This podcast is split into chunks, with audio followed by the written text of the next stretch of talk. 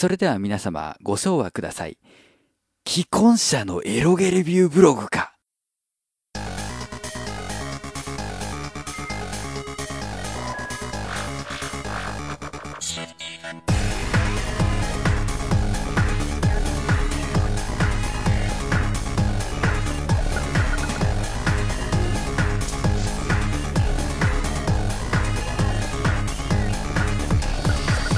皆さんこんにちは。最低段放送です。最高段団長のメガネ D です。よろしくお願いいたします。この番組は女の子に最低と言われるような番組を目指していくポッドキャスト番組です。えー、ご無沙汰しております。あの本当に久々になってしまいましてね。あの申し訳ない限りなんでございますけれども。まあうーんテストがありその後音亀フェスの準備があり いろんなものがありまして。あとちょっとこういうアダルトコンテンツに触れられにくい状況だったというところがございまして、えー、休止というかですね、えー、やっておりましたけれども今回復帰いたしますのでぜひともね、えー、最後までお楽しみください。今回のテーマなんですけれどもうんと実はですね去年もこのテーマで話そうと思っていたんですがこれができなくて確かねそのまあ開催期間中にちゃんと更新できることがね、なかなかできなかったっていうので、スルーしていたと思うんですけれども、AV オープンの話しようかなと思います。ね、あの、この番組ってまあ、下ネタ番組ですけど、他の下ネタ番組に比べてそういうところのにちゃんとの触れていく番組だと思っているので、ちょっとここをね、えー、掘り下げていきたいと思います。というわけで今回のテーマはですね AV オープン2016のランキング予想ですね、えー、それでは最後までお楽しみください。改めましてメガネ D です。さて AV オープン2016の特集ということなんですけど、そもそも AV オープンって何ぞやというお話がありますよね。ちょっと簡単に、えっ、ー、と、公式サイトより、えー、解説をですね、持っていきたいと思っているんですけれども、えー、あなたが決めるアダルトビデオ日本一決定戦。ですね、えアダルトコンテンツ業界の発展、振興を起用することを目的とした国内市場最大規模で行うアダルトビデオの祭典です。皆様の参加をお待ちしておりますと。ね、えー、説明になっておりますけれども、今年のイメージガールは市川正美さんと星見里香さんと、えー、三上優愛さんですね。えー、このお三方が、まあ、イメージガールを務めてですね、えー、いろんなアダルトメーカーがその AV オープン用の作品を取り下ろしてですね、えー、まあ、その売り上げを競い合うというね、えー、国内最大規模のイベントになっております。で、えっ、ー、と、今回のですね、グランプリの決定方法なんですけれども、えー、DVD の売り上げ、えー、配信の売り上げ、そしてレンタルでの売り上げ、この3部門の、え、合計金額によって決まります。あの、AV オープンっていうのは、まあ、2015にも行われているんですけど、それよりずっと前にですね、えっ、と、行われていたものが復活した形になるんですね。で、まあ、当時の AV オープンっていうのは、あの、松井秀喜選手が、えー、特別審査員としていたりですね、まあ、なかなか規模が大きかったものなんですけれども、それが復活した、えー、AV オープンの2015だったわけですが、えー、まあ、そういうですね、かなり、え、期間が空いていたこともあってですね、各 AV オープンのそのグランプリの決定方法が違うんですよね。で、まあ今回はその3つの売り上げ、合計金額で決まることとなっております。えー、あと触れておくべきことはですね、あの、ファン投票が実施されます。作品賞、女優賞、男優賞、監督賞っていうのがあ入っておりますので、まあ作品に恵まれなかったけど、あの、女優賞は取れましたみたいな人もいると思います。あの、複数の作品に出ている方もいらっしゃいますので、まあそういう方はもしかしたらここで選ばれるかもしれませんね。えー、で、部門もね、えっ、と、徐々に変わってきておりまして、えっ、ー、と、今回は女優部門、企画部門、バラエティ部門、素人部門、マニア、フェチ部門、ハード部門、ドラマ、ドキュメンタリー部門、人妻、熟女部門、乙女部門の、えー、9部門で争われます。で、ここでちょっとポイントなんですけど、その各ジャンル、ね、部門があるんですけど、その部門に合っている、合っていないっていうのはあまり関係がありません。ね、えっ、ー、と、売り上げで決まるので、その部門にエントリーさえしておけば、その部門のその、まあ、特徴的なところで勝つ必要はないんですね。だから女優部門なんだけど企画で勝っちゃったみたいなことがあり得るんですね。で、まあ、それだけだとね、なんていうか、売り上、えー、市場主義になってしまいますので、えっと、例えば AV バロンドールというですね、業界関係者の投票で決まるものがあったりだとか、えー、まあ、その投票もありますし、えー、そういったものでフォローしていくという形になっておりますが、今年は、とにかく売り上げが、えー、最重要項目になっている AV オープンでございます。ではですね、早速各部門の、えー、AV の一覧を見ながらですね、えー、1位、2位、3位ちょっと予想していきたいなと思うんですけれども、あの、ここで先にお断りをさせておいてください。えっ、ー、と、僕が予想するっていうのは、うんと、やっぱり僕の好みが入ってしまうので、必ずしも正確じゃないです。あの、なので、真に受けないでくださいね。えー、っていうのが一つ目と、で、二つ目が、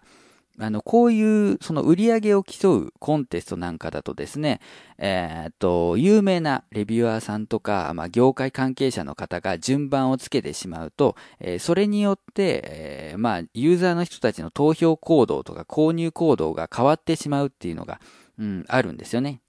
なんで、あの、大手の AV レビューブログだったりだとか、あるいは、あの、AV ライターさんなんかだと、ちょっと自粛している方もいらっしゃるんですけど、なぜ僕がやるかっていうと、僕に影響力がないからです。あの、ね、えっ、ー、と、初めてこの番組聞かれている方はですね、あ、なんとなくこいつ影響力ないなというのはね、えー、気づいていただけるかと思うんですけれども、影響力がないからこそこういうことをやってますからね。えー、ということなので、あのー、肩の力を抜いてくださいね。うん。外れたからって別に僕は何か罰ゲームをするわけではないので まあとにかく皆さんに AV オープンをちょっと知ってもらうというかね、興味を持ってもらうための回でございます。それでは早速ですね、女優部門から見ていきたいと思います。エントリー作品は9作品。えー、ここはですね、まあ昨年と違って S1 が出ていないんですね。それが非常に、えー、珍しいと思います。で、今回はですね、まあ、大型新人のデビューものというのと、えー、まあ、今人気の女優さんをこう豪華に使った作品とか、あと、まあ、その企画ものですね、えー、をメインとした作品が多いです。で、このグループはですね、正直、うん、予想としてはムーディーズがぶっちぎるんじゃないかなと思っていて、というのも高橋翔子さんの作品なんですね。高橋翔子さんというと、えっ、ー、と、まあ、名前変えられましたけど、元グラビアアイドルでございまして、まあ、えっ、ー、と、グラビアの格付けというか、あと番付表、えー、みたいなのが、あの、週刊誌でやってたりするんですけど、それでね、あの、横綱にクラスに認定されたぐらいの人気だった方がですね、まあ、あるスキャンダルがございまして、えっ、ー、と、AV 業界に来たという方なんですけれども、まあ、うん、ネームバリューもありますし、で、今回の作品がですね、えっ、ー、と、G カップ完璧ボディ芸能人高橋翔子ムーディーズ AV デビューっていうタイトルなんですけれども、この作品が、その、イメージビデオの撮影っていうのをモチーフにした作品なんですよね。えー、つまり彼女がグラビア時代にやっていたイメージビデオの撮影がどんどん過激になっていって徐々に AV 感が出てくるっていうような、えー、作りになっているらしくてですね、まあ、作品もあの元グラビアアイドルグラビア四天王というのをね生かした、え、作りになっていますのでまあこれは文句ないんじゃないかなというか、うん、まあ、企画と女優さんだけで売れるなという感じがありますので、まあ正直ここはぶっちぎるんじゃないかなと思います。で、えー、2位、3位の予想なんですけど、まあね、この多人数もののフィッチと、えっ、ー、と、地上、B から名前が変わったんですよね、ここね。美女じゃないわ、地上ヘブンの、まあ、多人数ものになるのか、まあ、マーキシング TMA の、まあ、人気女優、ね、えー、を使った、まあ、ちょっと企画っぽいやつなのか、デビュー作が撮るのかなんですけど、まあ、そうですね。デビューものが強いんじゃないかなと思います。女優部門ですね。で、まあ、注目は、アスカリンさんですか。えー、SOD クリエイト。これがですね、まあ、デビューものであるんですけど、実は2枚組になっておりまして、その、アスカリンさんの、えー、いわゆる初撮りの作品と、もう一個がですね、すごく企画ものっぽい内容になっておりまして、えっ、ー、と、第2章、じゃないわ、第1章、1877年、AV 女優の起源を終え、おりん、処女献上の儀式っていうね、あの、ドラマものなんですよ。で、まあ、流れとしては、その、アスカリンさんの、えっ、ー、と、祖先が、実はその AV 女優の起源だったのではないかっていう、えー、仮説に基づいて、あの、タイムワープして、その、あの、処女献上の儀を撮影してくるっていう ものなんです。これあの、サンプル見ていただくとですね、え、それ、パロディしていいのっていうところをパロディしてますね。えっ、ー、と、まあ、タイム風俗学ハンターってね、どこぞの NHK の番組っぽいんですけれども、まあ、それでですね、まあ、いわゆる、恥じらい、新人女優さんの恥じらいというところと、まあ、あの、初々しい演技、ドラマですよ。ドラマの演技が見れるということで、まあ、これも強いんじゃないかなと思います。まあ、話題にもなりますしね。で、3位予想が結構な、難しいとこなんですよね。うん。まあ、アリスジャパンのレオナさんがちょっとね、あのー、エキゾチックというか、ちょっと洋品っぽい雰囲気があるので、まあ、分が悪いかなと思ったりとか、ね、夢かなさんのショタコンものも、うーんっていう感じなんですよね。うーん、ということで、まあ、3予想はアイディアポケットのファーストインプレッションですかね。相沢みなみさんが、まあまあ、なんて言うんでしょうね。ちょっと癖のある美人ではあるんですけれども、えっ、と、映像で見ると、あの、可愛らしい感じだったので、まあ、サンプルとかね、画像まで見る人はちょっと買ってくれるんじゃないかなと、うん、いうところですね。えー、ちなみに僕がこのジャンルで一番好きなのは、フィッチの爆乳ノーブラ女子社員と中出し一夫多妻勤務ですね。あの、これちょっとね、あの、バカエロゲーっぽい感じを持ってて、すごくいいです。はい。うんと、あと、あの、専属デビューの、えっと、八神しおりさんかな。えー、八神沙織さん。八神沙織さんも、ちょっと僕は好みですね。あの、顔といい、体つきといい。はい。まあそんな女優部門でした。えー、続いて企画部門の作品を見ていきましょう。えー、企画部門は12作品ですね。で、えー、まあ企画ものと言いつつですね、可愛いが、えっ、ー、と、夢の共演ダブルパイパー中出しっていうのでですね、ほぼ女優もののを出してきてるんですよね。鈴木さん、愛花さんね、えー、これはちょっとずるいんじゃないかという気がしないでもないんですけれども、うーんと、まあ、ここの、あの、絶対いじっておかなければいけないのはね、あの、センタービレッジのですね、あの、熟女キョンシーですけれども、まあ、これは絶対取らないじゃない。あの、取らないから、うん、まあまあまあいいんですが、そうですね、ここ、まあ、多人数ものが多くて、で、女優さんの名前がクレジットされる、されない問題が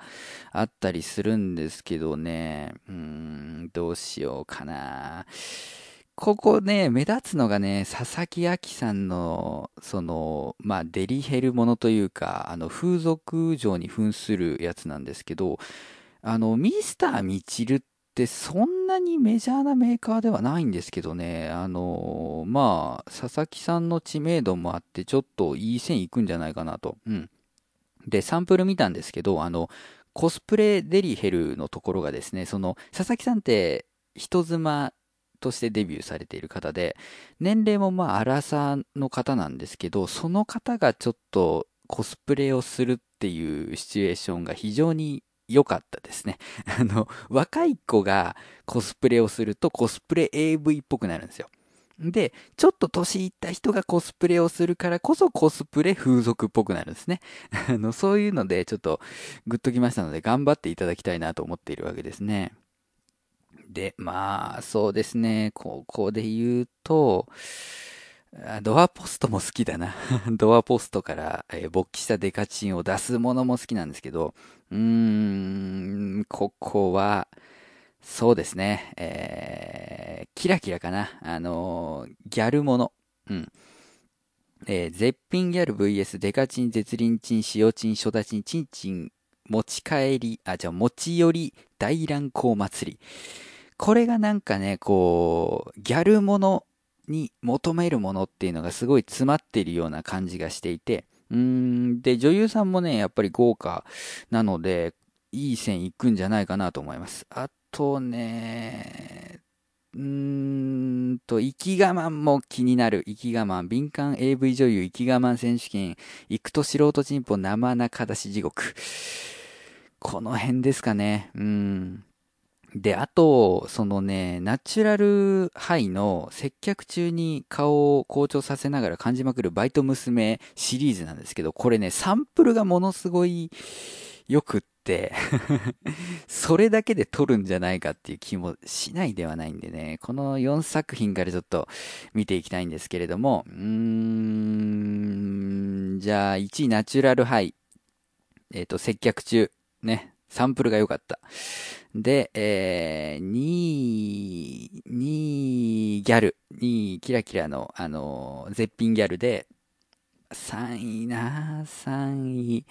3位佐々木さんが、あのー、出てるやつ。えー、本番禁止の戸棚デリヘルで、ただ口説いてやるだけじゃ収まらない。ギラついた男がデリヘル上、佐々木秋に生中出しするまで、コスデリ痴漢デリヘル編です。はい。で、続いてバラエティ部門。7作品。まあね、企画とバラエティどう違うんだっていうね、ところはありますけれども。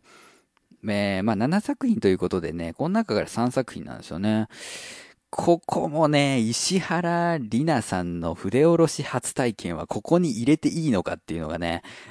女優か企画だろっていうのがあるんですけれども、うーん、ここはそうですね。あの、正直、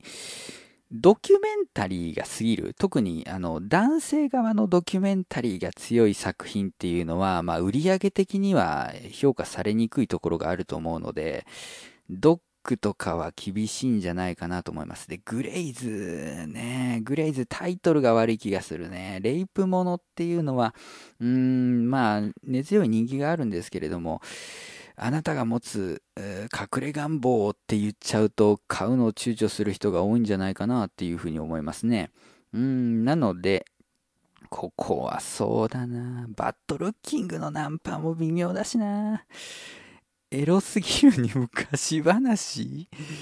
うーんと、じゃあ、えー、固定バイブ1位取れるかな？で、無垢、無垢かなかな？その残り4作品なんですよね。うーん、じゃあ1位、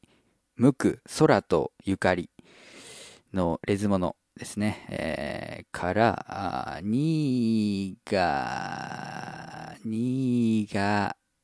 えー、じゃあ固定バイブ。固定バイブ、うーん、固定バイブで、3位石原さん、B フリー。うん。昔話は入んないんじゃないか？エロかったけど、買わないもんな。えー、続いて素人部門12作品を見ていきます。うん、ここにですね、S1 が入ってるんですね。なんでね、ここもね、激戦っちゃ激戦なんですけど、まあその S1 の、うんと、素人えっと、翼ちゃんっていう方をこう、口説いたドキュメント AV デビュー作品なんですけれども、あの、普通は、うんと、そういう口説いているところを長々と入れる AV っていうのは、まあ、評価されにくいんですけど、それはあくまで、えー、購入して見た後の話になりますので、やっぱり名前と、その S1 という名前と、それからまあ、ご本人も翼ちゃん可愛いのでね、売れるんじゃないかなと思います。正直サンプルの再生回数がぶっちぎってるので、全体としてもね、うん、なんでまあ、行くでしょうね。で、あと注目は、うん、まあ、ナンパもののね、アートモードとか、その、ここはどこだっけ？ナンパ連れ込み師は、えっ、ー、と、妄想族のえー、グループメーカーですね。あそこら辺はまあ強いんですけど、まあね。まあね、じゃない？うん。で、プレミアムの素人デビューもちょっと落ちる感じがするので、まあここは正直好みで選んでいっちゃっていいのかなと思っているんですが、えっと、注目作品はブロッコリーの綺麗な熟女はガチョウタでした。ね。あの、これツイッターとかでもすごい話題になってますし、あと、ポッドキャストで言うとね、多分続かないラジオさんとかでも話題になっておりましたけれども、その、まあ、ガチオタなんですよ。あの、古いガチオタで、まあ、綺麗な方で、この作方の作品はね、結構見たことがあるんですけれども、まあ、お綺麗な方ですし、うん。まあ、絡みもちゃんとできる方なので、まあ、間違いないでしょうと。しかもこれって、あの、前作があったんですよ。その、この方が出ている、その、ガチオタ熟女ものがブロッコリーから出てるんですね。で、それの第2弾に相当する作品なので、まあ、ほぼ間違いなく、えー、売れることは売れるだろうなと思います。で、まあ、こういう作りの方が、まあ、評価されてほしいっていうのもあるので、僕は入れておきたいですね。で、残りがですね、個人的に、うん、来そうなのが、まあね、豊彦とかもあげたいけどね、母乳ものはちょっとと、うん、素人部門では厳しいんじゃないかというところで、うん、アパッチの水中固定微薬バイブ中出しプール置換か、あのディープスの顔出し働く美女限定マジックミラー号該当調査どっちかだと思うんですけど、うんとね、そのマジックミラー号の方が、えっと、職場の同僚二人きりでやるっていうタイプの検証系なんですよ。モニタリング系なんですけど、この作品群は正直ね、あの、マジックミラー号の利点というのがあまり活かされていない気がするので、ちょっと正直ディープス追ってきた人は慣れちゃってる感じがするんじゃないかなと思うんですよ。で、その点、まあ、アパッチの方はちょっと見た目派手だし、で、あのわかりやすく有名女優さんが出てるんですよ。あの、名前を出してないだけで。なんで、えー、こっちの方が行くんじゃないかなっていう感じですね。僕はあの、すごくガニ股が多いので これ、これ1位にしたいんですけど、まあそんなことはないと思いますので、えっ、ー、と、じゃあ、1位が S1 の奇跡の素人、えー、翼ちゃん。2位が、えー、綺麗な熟女はガチオタでした。3位が、えー、水中固定美薬バイブ中出しプール痴漢です。えー、僕は3位が一押しです。えー、そして、えー、マニアフェチ部門エントリー11作品。こちらが、うーんと、そうですね。ハードに入れてもいいんじゃねえかっていう作品もあるんですけど、うーん、難しいとこですけどね、企画的には千人接吻っていうやつがね、ワープのが面白いっちゃ面白いんですけど、キスものですからね、で、千人のキスを撮影して、えー、その後がね、いまいち書いてないんですよね。なんで、その、セックスのところが少ないっていうのは、まあ僕は評価したいけど、まあ売れないんじゃないかなって気がします。うん。まあ240分なんで、多分あることはあると思いますけどね。で、えー、あとはそうだなうーん、うーん、エムズの三原ほのかさんのね、えー、まあ、昔ながらのエムズの、えー、ザーメン小便物がありますけど、まあ売れないんじゃないかな うん。この組は正直な、パッとはしない気がする。うん。いや、僕の、その、見る目がないだけかもしれませんけど、で、その中でだと、売れそうなのは、やっぱりおっぱいの巨乳マニアックス J かなと思っていて、これジュリアさんの作品なんですけど、ジュリアさんって最近はあの、ムーディーズで専属で長らくやってたりしたので、このおっぱいに戻ってきて、しかもこのおっぱいフェチに、えー、真っ向からっていうところは評価されるんじゃないかなと思います。固定ファンも多いですしね。うん。そのジュリアファンも買うし、おっぱいファンも買うし、えー、と思うので、まあ、これは1位かなと思います。で、うん、そうですね。ニューハーフもの、僕たち男の子のニューハーフものがどれぐらい伸ばすかとか、ダンディの野生の王国がどういう風に動くかっていうのがちょっと読みにくいんですけれどもね、愛、愛、愛花さんのもナクシじゃないけどなうーん、愛花さんは他の作品にも結構出てるので、これがね、一気に売れるかって言われるとちょっと疑問ですよね。で、まあ、パンチラもの、アロマのパンチラものはそこそこ人気が安定してありますから、まあ、ここら辺から選ぶということになると思うんですけど、じゃあ2位が、うーん、野生の王国。期待も込めて えー、3位が、じゃあパンチラで挑発。え、ですね、えー、突然パンチラで挑発されてこっそりしごいちゃった僕ネクストステージでいきたいと思います。えー、僕のおすすめは、うん、まあ、そうですね、えー、野生の王国。あの、名前出してないですけど、あの、違う名前名乗ってますけど、多分、あの、好きな僕の女優さんが出てて、あの、過剰にエロい女を演じてしまうところが可愛いですね。熟女捕まえて何を言ってるんだっていう話ですけれども、うん。あの、過剰にやっちゃう感じがすごい好きです。えー、あと、まあ、フリーダムの、フリーダムかな？えー、の、えっ、ー、と、これが、男殺し悪魔の女子生徒会もなかなかいいですね。M サイズ好きとしてはこういう AV もいいんですけど、うん。まあ男が派手に攻められる作品はあんまり売れないところがありますので、まあ厳しいかなと思います。で、次がハード部門の9作品です。おっと、リンクが開かない。えー、ハード部門。ここはですね、まあ、ハード部門と言いつつ、まあ、売上ベースで行くならば、ハードにすれば売れるというものでもないんですよね。だから、ドグマのみそぎは、正直ね、うん、まあ、水名レイさん引退記念ということで買う人がいるかもしれないけど、売上トップというのは難しいんじゃないかなと思っています。で、サディスティックビレッジの企画はですね、正直性格が悪すぎる ので、まあ、支持する人はまあ一定量はいると思いますけど、なかなかね、ランキングに絡んでくるっていうのは難しいんじゃないかなと思っています。で、ここの注目はそうですね。えっ、ー、と、まあ、桜絆さんの黒人解禁か、それから、まあ、大麻人あさぎのね、えっ、と、実写化っていうのもありますけど、うん、あと、仁ゆきさんのアナル解禁ね。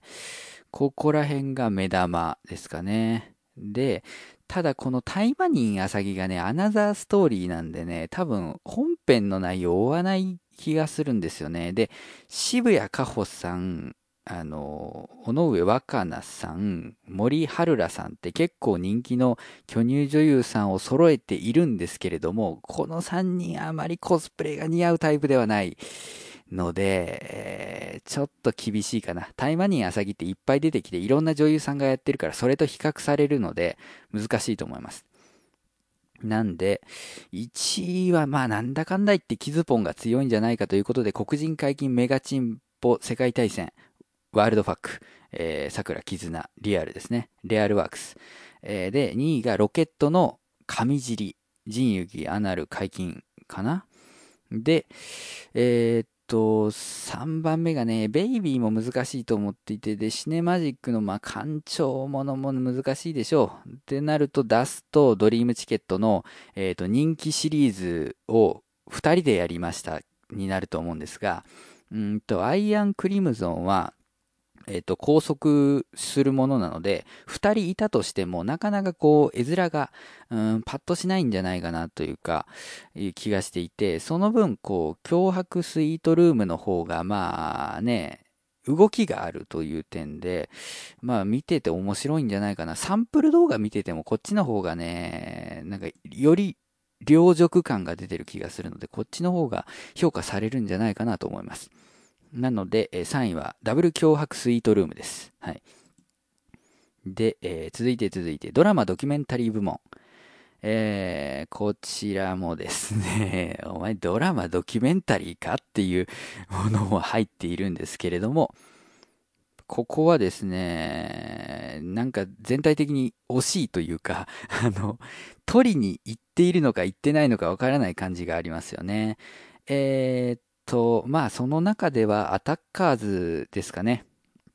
えっ、と、アタッカーズっていうのは、まあ、うん、ドラマもので、しかもこう、両辱系が強い、えー、メーカーですけれども、うんとね、えー、これがどっかとコラボしてんじゃなかったかな。で、えー、っと、そうそう、原作付きなんですよ。なんで、強いと思います。フランス書房。フランス消防ですからね。えー、なところで、まあ、女優さんもね、えー、川上七海さんと、うん、倉田真央さんでなかなかいいですし、サンプルも良かったので、多分売れるんじゃないかなと思います。えー、っと、女教師姉妹ですね。え、っと、面白いと思うのは、まあね、日比谷、あの、大月響さんの、あの、20、えっ、と、42.195キロフルマラソンを走り終わった後何回騎乗位できるかっていう企画ものですけれども、これね、120分収録で、マラソンを走り切ったシーンを入れてるので、おそらくセックスシーンというか、エロいシーンがかなり少ないんじゃないかなと思います。あ、休憩のところでやるのか。うん、でも、うーん、まあ、大月響さんの作品にしては売れない気がしますね。で、ここはそうだな。あと、まあ、ネームバリュー的にはビビアン、レズメーカーですけれども、ここのですね、うんと出てる二人が、まあ、ガチで同棲してる二人だったのかな。えっ、ー、と、月島奈々子さんと椎名空さんという方なんですけど、椎名空さん最近ね、非常にこう、ぐいぐい来てる方ですし、で、この月島奈々子さんっていうのがね、あのー、まあ、お騒がせタレントというか、えー、ネットアイドルだった、あのー、片桐エリリカさんなので、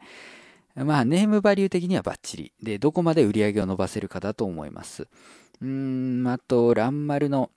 うんと、美薬天国もまあまあ、ランマルファンだったら抑えておきたいところでありますし、マックス A もね、なんだかんだ人気女優さん、専属女優さん固めていますけれども、うん、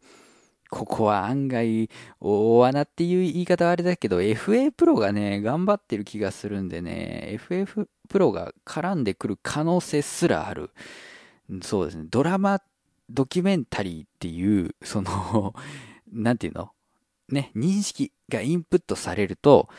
伸びる可能性があるので、まず1位がアタッカーズ女教師姉妹。で、2位がビビアンズのマジカル、えー、ガチレズナンパ全国ツアー2016。で、え、ー、と、3位が FA プロの必ず抜ける生々しい男女セックスド迫力映像、えー、わいせつとがです。うーん、どうかなどうかな向井愛さんの人気舐めすぎかなまあいいでしょう。続いて、えー、人妻熟女部門が、えっ、ー、と、何作品だ？えっ、ー、と、9作品ありますけれども、ここはですね、まあ、ミリオンじゃない？旦那一族の性奴隷にされた美人妻、佐々木亜希さんですから。佐々木亜希さんですからね。で、うんと、あと、オルガのね、作品もね、畑野さんなんでね、まあファンはいるでしょうし、ヴィーナスがね、爆乳マンションっていうので、風間由美さんと笹山のぞみさんのタッグでやるんですよね。ここ豪華、豪華。んで、マドンナがまあ、新人デビュー作ですね。えー、っと、あとはまあ、コスモスがあの、人気シリーズというかね、えー、で勝負なんですが、この人気シリーズで勝負というのは、そのやっぱり女優さんの好みが反映されやすいところがあって、これまでに同じシリーズで好きな女優さんがいた方にとっては、このあの AV オープンで出した作品の女優さんが気に入らなければ買わないっていうことが全然あり得るので、ちょっと厳しい戦いになるんじゃないかなと思います。コスモス映像は僕好きなんですけどね。んで、そう考えると、うーん、まあそうね、畑野さんのオルガがどれぐらい強いかが僕正直読めないんですけど、がっつり、そうね。えー、1位、1位だマドンナかな？うん。新人さんかな？うん。まあ、メーカーとしても、こう、熟女ものの、えー、代表格として認知されているところがあると思いますので、で、2位が爆乳マンションかね。うん。いいタックだと思います。3位が、えー、ミリオンの佐々木さんの作品です。んじゃあ、ラスト。乙女部門。6メーカーで一番少ないんですね。で、ここは、ここもね まず、まず、中出しクルーズは切っていいと思う。失礼な話ですけど、切っていいと思っていて、うーん、まあ、下馬評的にはね、メーカー的にはそんなにまだまだ知名度はないんですけれども、まあ、AV ファンの間ではね、えー、最近こう、ぐいぐい伸ばしてきたキチックスっていうところがですね、1億円の処女っていう作品を出すんです。で、一本限りの AV ということになっていますし、まあそういう限定性っていうのもでかいし、あと、まあ、処女ものではあるんですけど、その、なんていうか、やぼったい感じもないし、喋り方にも問題がないし、んで、まあ、なんかその、まあ、解禁というか、デビューの様子っていうのも非常にドキュメント性が高いということで、まあ、書状作品が好きな人にとってはかなり、えー、ヒットするんじゃないかなと思うので、これがまあ1位かなと思っていて、で、キャンディーとミニマムとあたりが強そう。うん。で、キャンディー僕正直、なんかキャラクターに合ってない気がするんだよ。キャンディーの女優さんっていう感じがしないので、難しいかなと思っていて、それだとソイネリフでミニマムの方が、まあ、うん、安定してるかなというか、根強いファンが多いかなと思います。あのー、やっぱり一番でかいのがセル DVD の売り上げだと思うので、まあそういう点で言うとそのメーカーの強いファンがいる方がいいですよね。なんでまあミニマムが2位かな。で、3位予想なんですけどね、また向井愛さんがいる。向井愛さんはね、僕正直タイプではないので、その世間一般でどれぐらいの方として認識されているのかが読めない部分があるんですけど、うーん、3位、3位いけます？加藤エマさん、キャンディーの、とどっちがいきそうかな？という点で言うとね、ごめんなさい。あの、キャンディー3位で、私 AV に出ます。アイドルを目指して活動中のフリーター、20歳の誕生日に決心のデビューにします。ので、えー、ごめんなさい、愛さん。で、えっ、ー、と、ここはですね、正直僕が一番、うんと、好きというか、なんか気になってるのがですね、斎藤美優、ロリータ中出し100連発っていうやつなんですけど、あの、この斎藤美優さんがですね、まあ、うん、いわゆるブサカワっぽい感じの人で、あの、なんかね、人懐っこい感じなんです。で、それでいて、こう、なんていうんかな、責められても悲壮感が出にくい表情だとか声質をされておりましてですね、まあ、あガチ両辱じゃなくて、いわゆる作り物の両辱感が出せつつ、かつ、えぐいことができるので、まあ非常にいいんじゃないかなと。うん。思っていて、これサンプルが非常にいいんですよ。あの、見ていただくとわかりますけど、あの、最後の最後のシーンがね、僕ね、非常に印象に残っていて、あの、クローゼットみたいなところに入っていくんですけど、あの、挿入したまま男優さんが後ろ手でクローゼットのドアをパタンパタンと閉めた後に中から強制が聞こえてくるっていう、あの、カットがありまして、そこがすごく、うん、良かったですし、あと、イロハスのペットボトルを使った、あの、水攻めシーンがあって、そこがなかなか面白いなと 思ったので、この作品頑張ってほしいな、と思いつつですね。はい。で、まあ、総合グランプリは、ね、ムーディーズじゃない？やっぱり。えー、っと、高橋翔子さんの AV デビューものだと思います。はい、企画もいいし、女優もいいし、話題性もあるし、えー、で、メーカーとしての、その、まあ、なんて、信頼みたいなものもあるので、まあ、今年はここじゃないかなというふうに思います。はい。です。えー、で、メガネ D 的な一押しとしては、と、どこだっけ、素人部門の、えー、アパッチの水中固定美薬バイブ中出しプール置換と、えー、それから、えっ、ー、と、企画部門のミスターミチルの佐々木亜さんのデリヘルものと、えっ、ー、と、最後、あの、乙女部門の、えっ、ー、と、斎藤美優ロリータ中出し100連発。こちら3作品をちょっと要注目作品として挙げておきますが、多分、苦戦するだろうね。えー、本編は以上です。ジャンルもスタイルも年齢も距離も超えて音楽とつながりと情熱だけがそこにある。バーチャルミュージックフェス音ガメフェス2016ファッション音ガメフェスは音楽好きによる本気のバーチャルミュージックフェス今年はファッションをテーマに。プロはま問わずバーチャルとは思わせない。ここだけでしか聴けない。熱いライブステージを皆様にお届け。配信開始は2016年11月5日この日の夜には配信開始記念生放送で盛り上がろう。今年の出演アーティスト。春。アニマルキャスターズ。笹山。DY Q from 3アヤコング。川崎イエロー。弓弓パラダイス。デストロイヤーズ。メガネ D 深夜。新崎。発注シグマ。人の子。レプー。青いコッシー今年で4回目になる音亀フェス。これまでの音亀フェスも全て絶賛無料配信中。全ての音亀フェスに関する情報は音亀フェスポータルサイトと検索して特設サイトをご覧ください。あなたが聞いた時がライブの時間。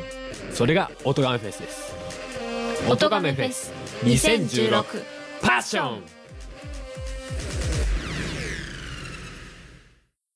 メッセージいただいております。えー、西もさんからメールです。ありがとうございます。メガネ D さんの楽曲はこんにちは。メガネ D さんの楽曲はどこで聴けますか？音亀フェスでは聴けますが、曲単体で聴きたいです。iTunes ストアで販売されればすぐに買いに行きますので、配信よろしくお願いいたします。あと、DY さんのマジェスティックディザイアもどこかで聴けますか？といただきました。ありがとうございます。えー、そうなんですよね。あの、西野さんは前もね、XYZ 聞きたいですっていう風に言っていただいてて、ちょっとね、あの、本当に長い間放置していて申し訳ないなと思うんですけれども、えー、じゃあ言っちゃおう。あの、自分に葉っぱかける意味でも、えっ、ー、と、この9月中にどこかしらにあげます。どこかしらに何かしらの曲をあげます。えっ、ー、と、うんと、ポッドキャスト以外の、えっ、ー、と、コーヒータイムか XYZ か、えー、君とお酒を飲むのどれかは必ずあげるようにしたいと思います。で、あげるところはね、あの、ちょっと迷ってて、あの、ミュージーかサウンドクラウドで迷ってて、そのミュージーでやると、えっと、まあ、著作権的に非常にクリアなところであるっていうのと、えー、あと、コメントが書きやすそう。あの、アーティストページとか、あの、作りやすさとかはね、やっぱり日本語ですから、サイトが。あの、やりやすそうだなっていうのと、同時に、うんと、まあ、ダウンロードしていただくには、ちょっと無料会員登録がいるんじゃなかったかな。あなんで、まあ、お手数をおかけしてしまうかなというところがあるので、うん、どうしようかなというところで、で、サウンドクラウドの場合だと、あの、まあ、聞きやすい。アクセスがしやすいし、ダウンロードもしやすい。で、他の方が挙げている自分が関わった楽曲とかの音源はリツイートっていうのができるので、まあ、タイムラインとしてひとまとめにできるというメリットがあるんですけど、あの、ダウンロード制限みたいな話があったりだとか、あと、もともと、その、海外の、ものなので、あんまりこう日本語的に優しくないので、どっちにしようかなと迷っているところでございますが、まあどちらかに、あのー、やりたいと思います。で、えっ、ー、と、僕が書いた曲とか、僕が携わっている楽曲で、あと、イロハと、えー、ピアチェーレっていう曲があるんですけど、この2曲に関してはちょっと、えー、権利関連とか関係者関連をもうちょっとなんとかしてから、えー、どうにかします。あの、ブログにあげるのは多分、両方とも OK なのかな？あの、一応権利は持っているから。あの、そういう感じですけど、まあ、とにかく、まあ、発表できるように順次出していきたいと思います。はい。で、えっ、ー、と、DY さんのマジェスティックデザイアね、この曲は、あの、この番組で使わせていただいてますけど、それこそ DY さんのミュージーのページから、えっ、ー、と、ストリーミング再生はできます。はい。あの、DY さんの方針で、他の番組に提供された曲というのは、あの、ダウンロードができないような設定にされているはずなので、ストリーミングにはなってしまうんですけれども、ミュージーの DY さんのページから聞くことができますので、ぜひともお楽しみください。ですね。はい。そんな感じでございます。えー、こんな感じで、えー、何かメッセージがございましたらよろしくお願いいたします。最高段アットマーク gmail.com、saikohdan アットマーク gmail.com、えー、各種メールフォームもご利用ください。ツイッターにはハッシュタグがございます。ハッシュ最低段。最低はカタカナで段は漢字です。こちらをつけてツイートしてください。えー、お知らせがいくつかございます。まずは一つ目ですね。えー、音亀フェス、えー、今年も参加させていただきます。音亀フェス2016パッション、えー、ぜひともお聞きください。まあ、配信は、うんと少し先になってしまいますけれども、えー、今年もですね、なんていうの？前回はリンクというのをですね、えー、いろいろこねくり回してやりましたけれども、今年もパッションというのをね、えー、こねくり回して あの、やっておりますので、えー、楽しんでいただけるんじゃないかなと思います。あの、また追ってね、えー、ご連絡させていただきます。えー、そして、えー、私、メガネ D 実は、あの、新しい番組、ポッドキャストを始めております。おります。はい。えっとですね、マガラジ作曲の話をするラジオという番組でございましてですね、えー、その名の通り、あの、作曲に関するお話をするだけのポッドキャストになっております。で、毎週月曜更新予定でございまして、あの、最高段とか最低段よりも更新頻度が高いっていうね、あの、状態になっているんですけれども、まあ、えー、番組内容というよりは、メガネ D が好きだと、あの、言ってくれる非常にありがたいファンの方はですね、そちらもぜひとも応援よろしくお願いいたします。ね、えっ、ー、と、相方としてですね、そうなんですよ。メガネ D 初めてね、ポッドキャストで相方ができたんですよ。あの、まあ、ライスくんもゲスト扱いだったんで、本当に初相方なんですけど、あの、アシャミンっていうね、えー、可愛らしい女性の方とやっておりますので、人妻ですよ。人妻と夜にスカイプで収録してるんですよっていうね。この番組で言うとちょっとニュアンスが変わりますけれども、まあ、あの、女性とね、やっておりまして、まあ、なんていうの？この最低段放送みたいな、アンダーグラウンド感はない。サブカル感はあるけどね。アンダーグラウンド感はない、あの、番組ですのでね、ぜひともお聞きいただけたらなと思います。多分ね、あの、僕のその楽曲の情報なんかは、あの、そっちの方が早いと思います。なんか、これアップしましたみたいな情報はそちらの方が、あの、早い告知ができると思いますので、そちらでご確認いただければなと思います。えー、マガラジ作曲の話をするラジオなんですけど、えっ、ー、と、マガっていうのが楽曲の曲ね。